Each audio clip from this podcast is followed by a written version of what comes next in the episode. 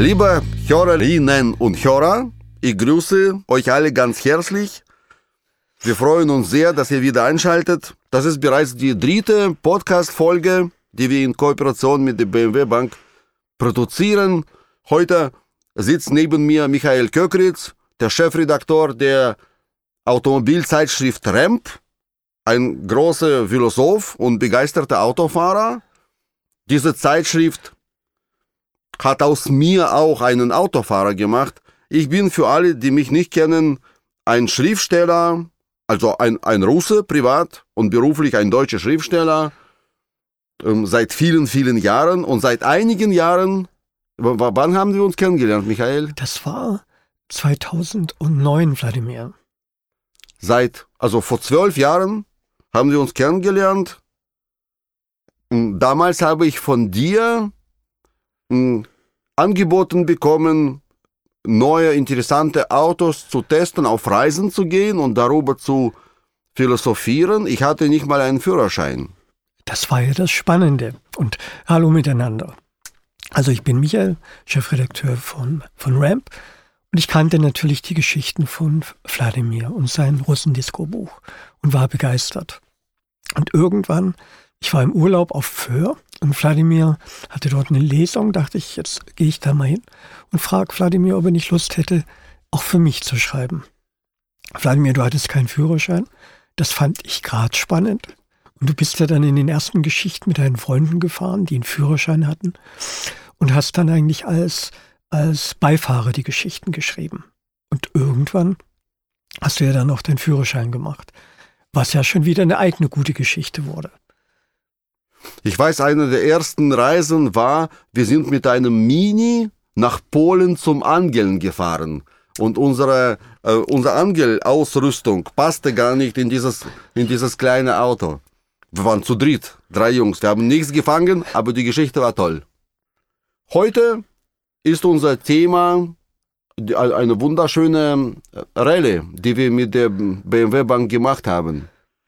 Vladimir, was mich gleich am Anfang interessiert, so nach Corona und überhaupt in der digitalen Welt, wie wichtig sind dir diese echten Erlebnisse, diese realen Begegnungen?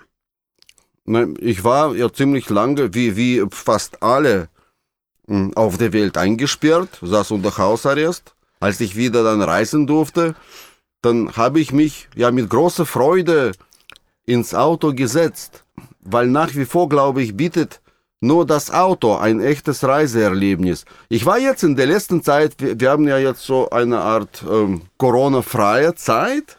Ich war viel mit dem Flugzeug unterwegs, mit dem Zug.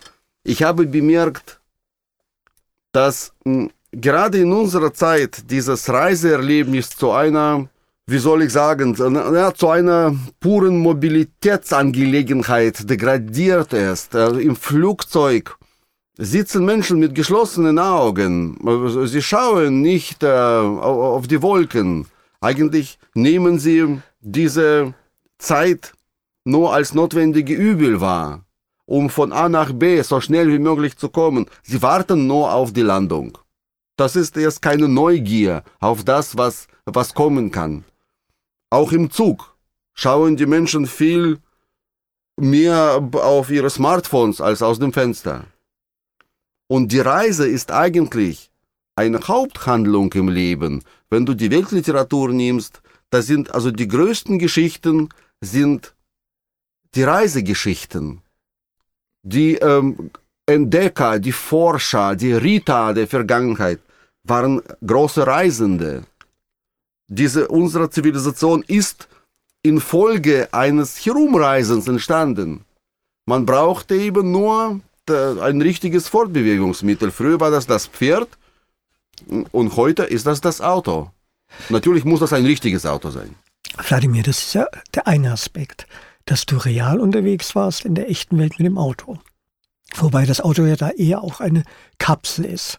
Aber wie waren so diese, dieses Community-Erlebnis? Weil ihr wart ja mit BMW Classic in einer Gemeinschaft unterwegs.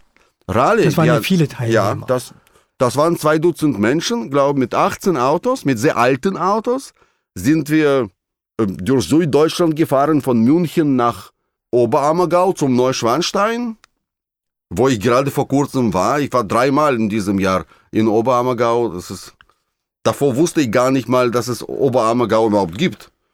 Und die Autos waren, das war schon ähm, eine ganz besondere Atmosphäre dort. Aus, wenn aus dem Museum, aus BMW Classic, die, diese alten, diese Oldies rausfahren, ich zweifelte zuerst überhaupt, dass sie diese Strecke schaffen können, aber sie waren sehr fit, muss man sagen. Also BMW kümmert sich um die, um die ähm, alten, ehrenhaften ähm, ähm, Fahrzeuge.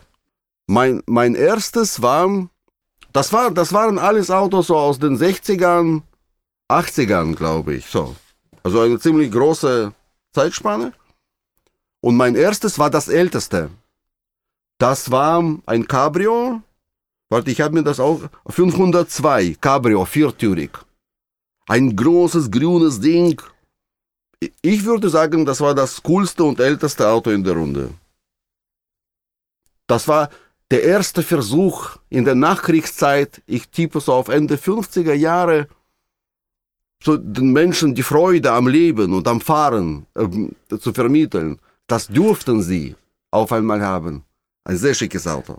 Jetzt war das ja für deine Verhältnisse, Wladimir. Du fährst ja sonst immer die modernen Autos für mich. Das war ja ein richtiger Oldtimer. War das für dich schwierig, mit dem Auto umzugehen? Ja, ich fühlte mich ein bisschen wie Cowboy. Also du musst da, den Charakter des, des, des Fahrzeugs verstehen.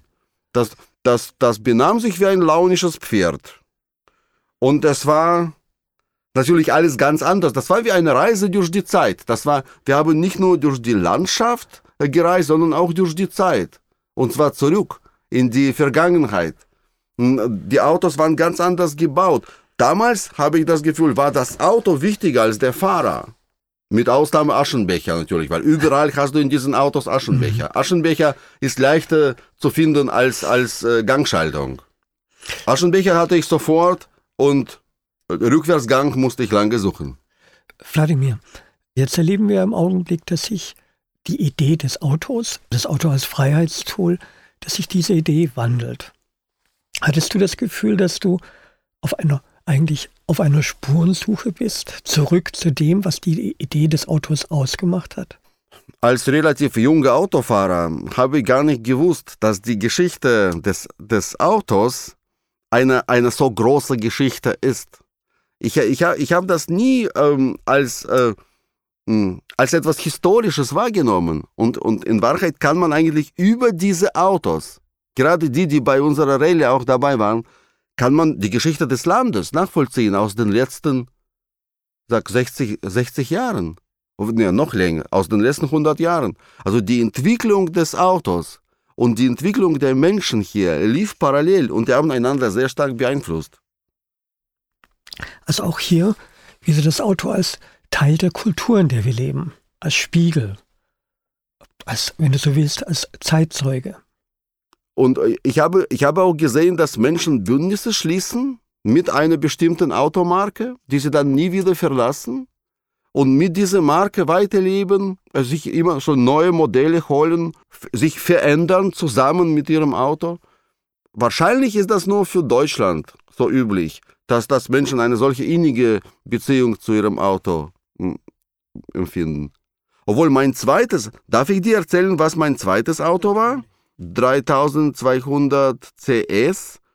Ich glaube, das, das hat mich schon ein bisschen, zumindest bei der Form, an, an, an, an die sowjetischen Fahrzeuge erinnert. Wenn ich, also natürlich war es viel besser als sowjetische Fahrzeuge, Aber die Zeit damals, glaube ich, diktierte genau diese Form und, und die, die, äh, die Wahrnehmung der Menschen, wie sie die Welt sahen, ist in diese Autos hineingeflossen. Überhaupt, Michael, möchte ich mich beschweren. Ähm, heute sind Autos viel gleicher.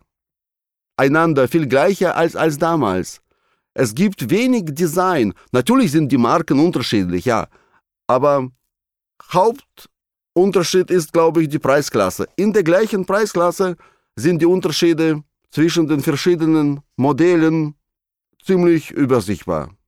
Und damals, also von diesen, von diesen 18 Autos, die mit uns unterwegs waren, konnte man nicht mal zwei gleiche ähm, finden.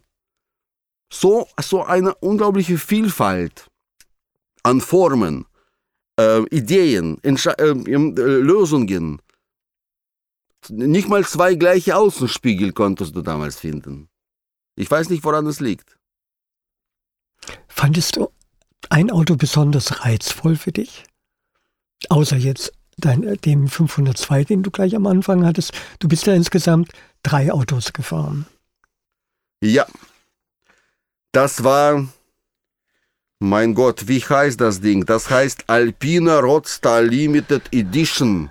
Das war so ein, ich glaube, die haben nur 50 oder nur 100 Stück davon gebaut. Erstaunlich, dass noch welche geblieben sind. Das ist ein, naja, ein, ein, ein großes technisches Wunder, glaube ich, für damals und auch für heute noch geblieben. Das war ein Königs... Wir, wir sind ja zu dem Schloss gefahren, zu dem äh, Schloss des bayerischen Königs, das eigentlich als Wahrzeichen Deutschlands überall auf der Welt bekannt ist. Neuschwanstein. Ich war in diesem Schloss. Ich habe davor dort einen Film gedreht. Und ich weiß, dass, dass der König, obwohl er sich als großer Naturliebhaber und Wagner-Fan inszenierte, auch ein um, großer Technik-Fan war. Der hatte ja alles, alles Mögliche, so eine moderne Heizungsanlage, ein Telefon schon damals in sein Schloss installieren lassen. Ich glaube, er hatte riesen Spaß auch an so einem Auto, an so einem BMW. Also und Ludwig konnte ich sehr gut in diesem Alpina Roadster Limited Edition mir vorstellen. Vladimir, jetzt fährst du ja heute ein modernes Auto. Ich glaube, auch ein BMW fährst du. Ja. Vermisst du nicht all die technischen Fähigkeiten des modernen Autos, die Features? Vermisst du die, wenn du in einem Klassiker fährst? Das ist einfach eine ganz andere Angelegenheit. Also in, in einem Klassiker fühlst du dich wie Magellan, wie Kolumbus auf der Suche nach, äh, nach, nach neuen Ländern. Das ist, das ist nicht, das ist kein, ähm, keine Mobilitätsfrage. Ein Oldtimer zu fahren ist ähm, eigentlich purer Spaß. Es ging nicht darum, von A nach B zu kommen. Es ging darum, in einer Zeit, in einer Kultur ähm, untertauchen, die, die auch ein Teil von unserer heutigen ist, aber verloren gegangen ist, vergessen wurde. Wir leben ja in, wir haben noch im Kopf nur noch eine sehr kurze Zeitspanne. Weil also die, Men die Menschen kennen, die kennen ihre Vorfahren nicht. Also wir kennen unseren, unsere Großväter, aber die Großväter von Großväter kennen wir nicht. Da ist schon dunkel und still. Und, und mit diesen alten Autos hat man wenn man mit ihnen in Kontakt kommt, hat man die Möglichkeit, ähm, die Zeit äh, anzufassen. Die Zeit wird lebendig. Wie gesagt, das ist eine Zeitreise. Wladimir, und wie lange wart ihr unterwegs? Waren das zwei ja, wir oder waren drei zwei, Tage? Zwei Tage unterwegs. Wir konnten nicht am gleichen Tag zurück nach München, weil wir noch eine Weinverkostung hatten mit einem großartigen deutschen Winzer, der auch für uns extra dann Sommelier gemacht hat. Der wollte uns erzählen, was an diesen deutschen Rotweinen Pinot Noir, der früher Spätburgunder war, so das Besondere ist, wie, das, wie sich das Geschmack der Deutschen verändert hat. Das siehst du an den Autos wie an den Weinen auch. Und das waren fantastische, großartige Weine. Das Blöde an Weinen ist, dass man danach kein Auto fahren kann. Also man muss sich entscheiden, entweder trinkst du Wein oder du fährst Auto. Und ich bin noch sehr lange mit diesem Sommelier gesessen, ähm, draußen, wir haben uns die Sterne angeguckt und haben überlegt, was wohl der Geschmack von der nächsten Generation sein wird. Diese junge Menschen, die ganzen Yogis und Rapper, die mit einem Elektro Elektroroller durch das Leben fahren wollen. Was würden Sie wohl gerne trinken? Später in der Zukunft. Und der Sommelier, der hat aus meiner Sicht eine sehr fragliche Theorie aufgestellt, aber eine sehr interessante. Soll ich sie erzählen? Unbedingt. Äh, er sagte, das war ja in Deutschland war so die Entwicklung äh, von Süßweinen zu trockenen, herben, gehobenen Weinen. Also man hatte so mm, nach dem Krieg eine Lust an Süßem, um das schwere Los des Lebens zu versüßen. Und unsere Omas tranken gerne Süßes. Und danach entwickelte sich langsam die Kultur des Weintrinkens in Richtung diesen äh, von, von trockenen, zurückhaltenden Weinen, die sich erst eigentlich im Menschen ähm, entfalten und entwickeln. Jetzt die neue Generation, sagte der Winzer, der Sommelier. Die jungen Menschen, die Rapper und die Yogis, essen gerne scharf. Das asiatische Essen hat ja Deutschland voll im Griff. Und wenn man scharf isst, will man danach süß trinken, weil die Süße diese Schärfe am besten löschen kann. Also werden die Hipster das gleiche Geschmack haben wie die Omas. Sie werden alle ähm, Süßes trinken, süße Weine äh, werden wieder äh, in sein. Also das, das zeigt, dass, dass wir uns eigentlich immer im Kreis bewegen und vielleicht kommen wir noch irgendwann mal zu diesen coolen Autos zurück, zu diesen Designformen, zu diesen Außenspiegeln, die ich bei den modernen Autos so vermisse. Was wird überhaupt aus dem Auto, Wladimir? Wird es Autos weitergeben? Das Auto wird es auf jeden Fall weitergeben. Wie willst du sonst äh, äh, die Haupthandlung des Lebens vollziehen? Die Haupthandlung besteht aus meiner Sicht darin, einmal wegzukommen vom vertrauten Ort, ähm, allesamt Abenteuer erleben und irgendwann mal zurückzukehren und seine Heimat nicht wiederzuerkennen. Das ist, das ist die Haupthandlung die, die, ähm, die hat bereits Homer ähm, in seinen großen Poemen ähm, beschrieben. Und seitdem hat sich ja nicht viel verändert. Wir Menschen können nicht fliegen, also nicht nach oben, nach unten schon, aber das geht ja nicht. Deswegen bleibt uns nichts anderes übrig. Also mein ideales Auto wäre, also nach dieser Rallye mit der BMW Bank, muss ich sagen, ein ideales Auto aus meiner Sicht wäre das Auto, das die Innereien eines modernen Autos hat und die äußere Hülle aus dem vorigen Jahrhundert. Wo, wo, wo, wo die Menschen noch eigentlich viel mehr als nur so Bequemlichkeit und Komfort äh, da ähm, rein projiziert haben. Das Auto war ja viel mehr Lustobjekt, wenn du, wenn du es so nimmst. Glaubst du, wir trauen uns das heute gar nicht mehr so? Ich glaube, ich glaube nicht, dass, dass ähm, ich, also ich kann mir ehrlich gesagt Menschen ohne Autos äh, schwer vorstellen. Ähm, ähm, wie sollen sie, wie sollen sie dann ähm, leben? Wie sollen sie sich äh, durch das Leben bewegen? Nein, das Auto hat ganz sicher eine Zukunft. Wladimir, und, und wer war schon so mit dir unterwegs? Was waren das für Leute? Das waren Menschen, die ähm, na, diese Reise gewonnen haben. Große, ähm, in erster Linie waren das natürlich Autofans, also Bewunderer von, von alten Autos. Und das war wirklich ähm, eine solche innige Liebe, sehe ich nicht oft ähm, zwischen den, in, in, den zwischenmenschlichen Beziehungen. Also, ähm, ich, ich war erstaunt, wie, welche Gefühle Menschen zu alten Fahrzeugen empfinden kann. Und Michael, es waren Frauen. also mindestens die Hälfte der Mannschaft waren Frauen. Die, die äh, aus sich heraus an diesem Spiel, Gewinnspiel teilgenommen haben, ähm, ähm, gewonnen haben, also teilnehmen durften. und dann voll ausrasten in diesen alten Cabrios und, und Sportwagen. Vladimir, du hast zu Beginn über die, über das Reisen, über das Reisen in Autos gesprochen. Das ist ja eigentlich so ein sehr persönliches, privates Roadmovie-Erlebnis. Und zu Roadmovies gehört ja auch immer Musik. Hörst du Musik beim Autofahren? Ja, ich höre. Oder ist dir das wichtig? Auf jeden Fall. Und in diesen Oldtimer, da waren ja auch Radio, äh, Radios eingebaut. Mhm. Ähm, natürlich äh, dachte ich, die äh, Frequenz hat sich verändert in den 50 Jahren. Wir werden da nichts finden.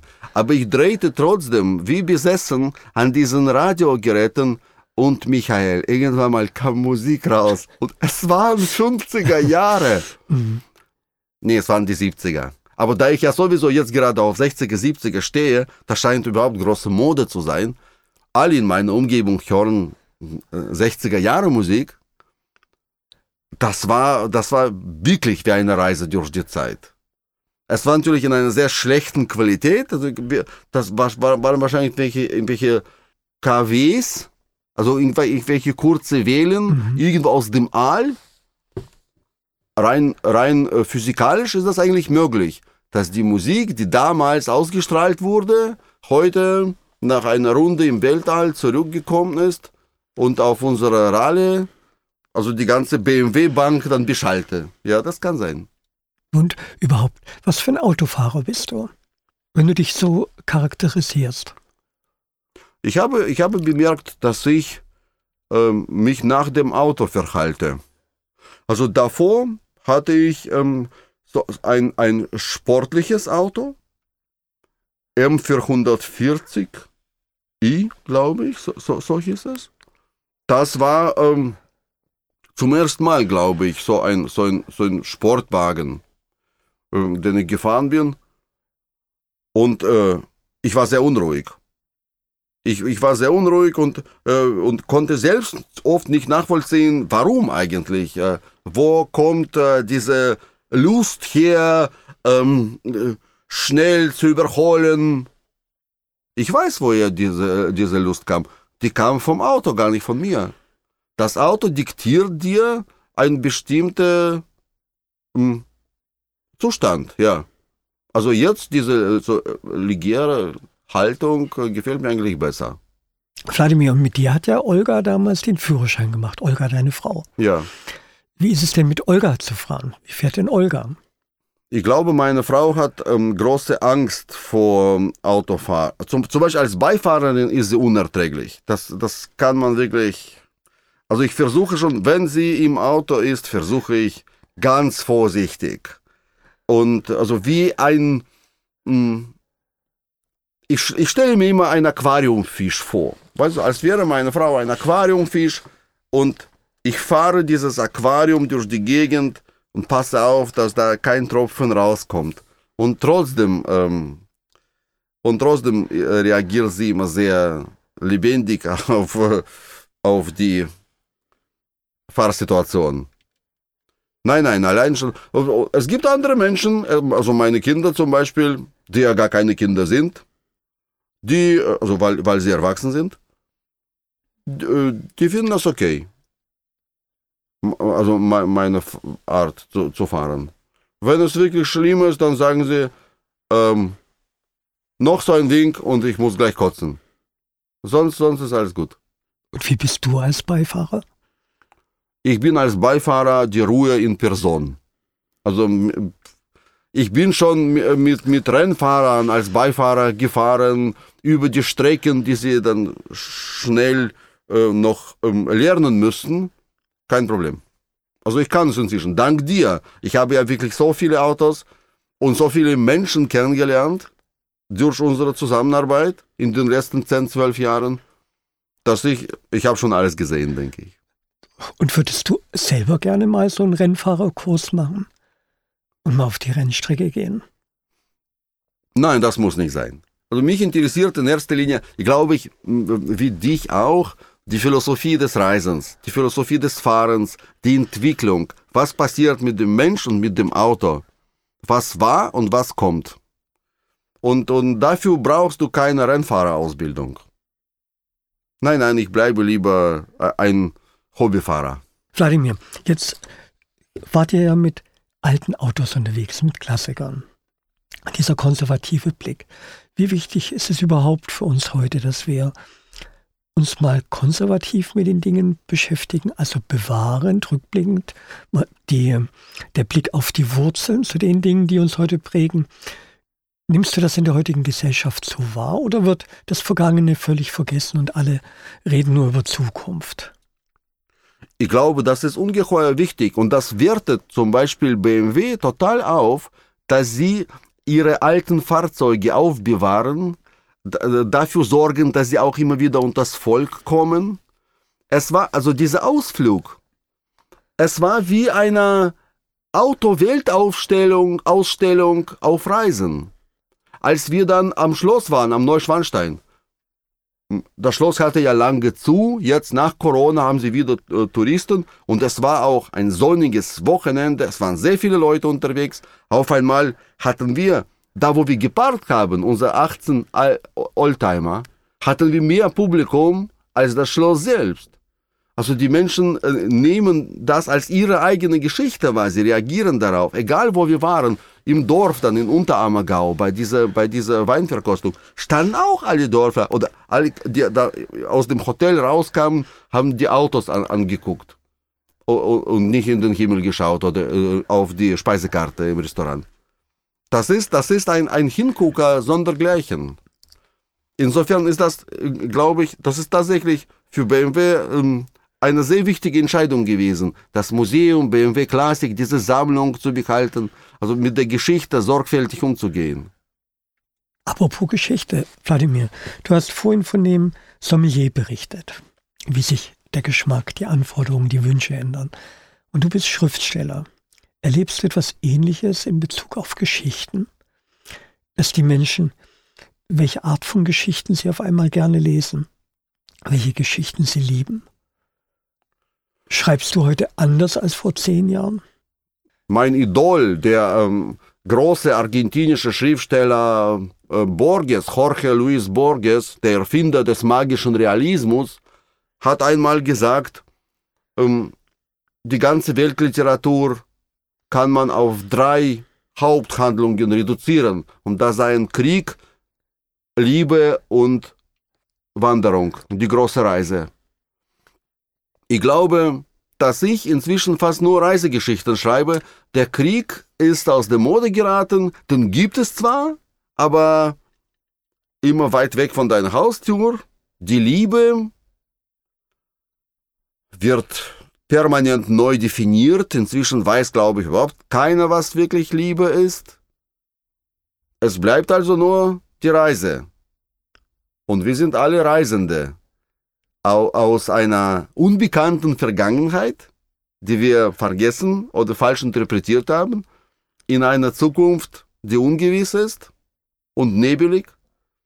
Das Einzige, was wir haben, was auch sehr wichtig für die Reise ist, ist das richtige Auto. Wladimir, und du schreibst ja recht altmodisch immer noch Bücher oder bringst Bücher heraus. Ja, äh, äh, ja das, das Wie siehst du die Rolle der Bücher oder überhaupt die, die Begehrlichkeit nach Büchern, das Verlangen? Also die Menschen haben schon immer, also das ist doch, was ist der Sinn des Lebens? Verstehst du, der Sinn des Le Lebens für mich ist, also für Menschen, für, äh, nicht nur irgendwie essen, trinken und sich vermehren, das können andere Lebewesen eigentlich viel besser als Menschen. Die kriegen dann gleich tausend Kinder.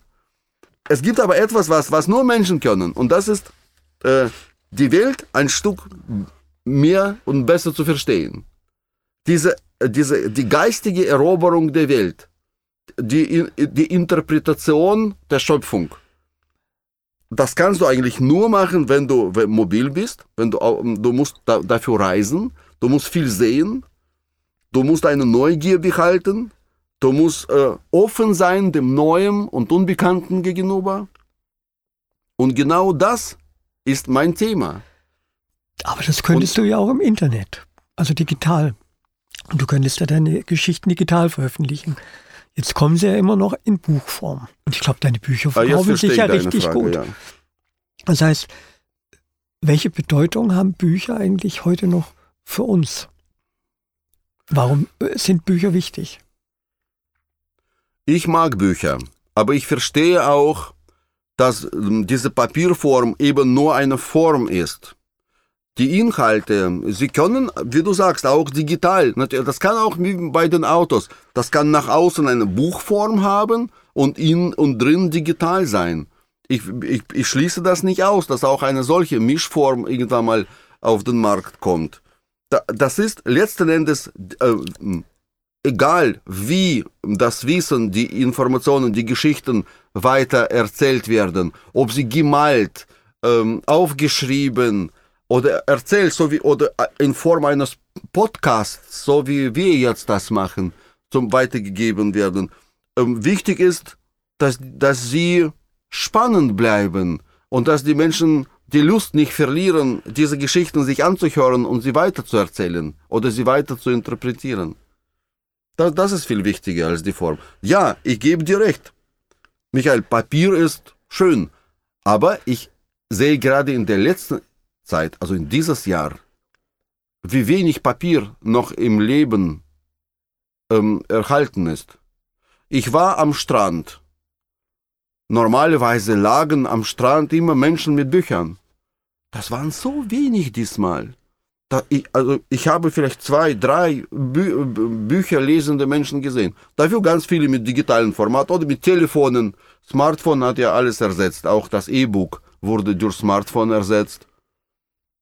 Im Flugzeug lasen Menschen früher Bücher oder im Zug. Das ist heute auch nicht mehr der Fall. Da gucken sie Filme. Wo wurde noch gelesen? In meiner Heimat in Russland haben die Menschen tatsächlich viel gelesen. Ähm, während des Reisens weil die Strecken sehr lang waren, ähm, die Züge langatmig. Das ist auch inzwischen nicht mehr der Fall. Wie informierst du dich, Wladimir? Siehst du Fernsehen? Liest du Zeitungen im Internet? Ich informiere mich hauptsächlich ähm, digital, ja. Und dadurch aber merke ich, dass ich äh, in eine künstliche Nachrichtenwelt hineingepresst äh, wurde. Weil, weil diese Nachrichten werden von einem Algorithmus zusammengestellt, wenn ich auf Google News gehe und auf, oder auf ähnliche Nachrichtenportale, ich merke ähm, natürlich, dass, dass da irgendein blöder Algorithmus versucht hat, herauszufinden, welche Themen mich interessieren. Das sehe ich bei meiner Mutter extrem zum Beispiel. Bei meiner Mutter bestehen die Nachrichten nur aus Rezepten für Gurkensalate und Ballettpremieren. Du denkst, es passiert gar nichts mehr auf der Welt. Außer, und dabei waren das alles Zufälle. Sie hat einmal irgendwie, weiß nicht, ein paar Gurken zu lange im Kühlschrank liegen gelassen und dann wollte sie als alter Mensch ihm nichts wegschmeißen, hat im Internet geguckt, äh, was man mit alten Gurken machen kann Seitdem ist die Hälfte, die, die, die, die, die halbe Nachrichtenwelt meiner Mutter Rezepte für Gurkensalate. Dabei sind die Gurken schon längst weg. Und wie sieht deine Nachrichtenwelt aus? Oh, frag lieber nicht. Also das, das ein Drittel ist Russland, ähm, also Beziehungen zwischen Putin und Europa. Ein Drittel ist das deutsche Kulturleben, deutsche Kulturnews und ein Drittel ist irgendein Quatsch, den ich zufällig irgendwann mal, wo ich äh, reingetippt habe, irgendwie Herr Wendler und seine Laura äh, ähm, müssen ihr Haus in Florida verkaufen. Ich weiß gar nicht, wer das ist. Wahrscheinlich habe ich aus Versehen einmal mit der Maus draufgeklickt. Aber jetzt bin ich unfreiwillig äh, Zeuge eines fremden Lebens geworden von den Menschen, die es vielleicht gar nicht gibt. Wladimir, zurück zu, zu deiner Klassikausfahrt. Das war ja eine Veranstaltung von der BMW Bank. Warum macht denn eine Bank eine Klassikerausfahrt? Na, die Bank kümmert sich um die Kunden. Ich glaube, es geht um Kundenbindung. Und ich finde es toll eigentlich, dass eine Bank mehr als ihre eigentliche finanzielle Leistung den, den Menschen anbietet, sondern so ein Spaß, so ein Erlebnis. Das macht wirklich nicht jede Bank. Das ist für, für mich war das jetzt eine, hm, eine Entdeckung. Und vor allem diese Menschen sind super Nett, also diejenigen, die dabei waren, die Macher, die Organisatoren, die hatten, man sah, dass sie auch Riesenspaß an den Autos und an, an dieser Reise hatten. Das ist nicht immer so. Wladimir, ein schönes Ende. Und ich hoffe, wir werden auch weitere Reisen miteinander machen. Es war ein schönes Gespräch mal wieder. Danke dir. Du, sehr gern. Hauptsache, der Sprit geht uns nicht aus. ja.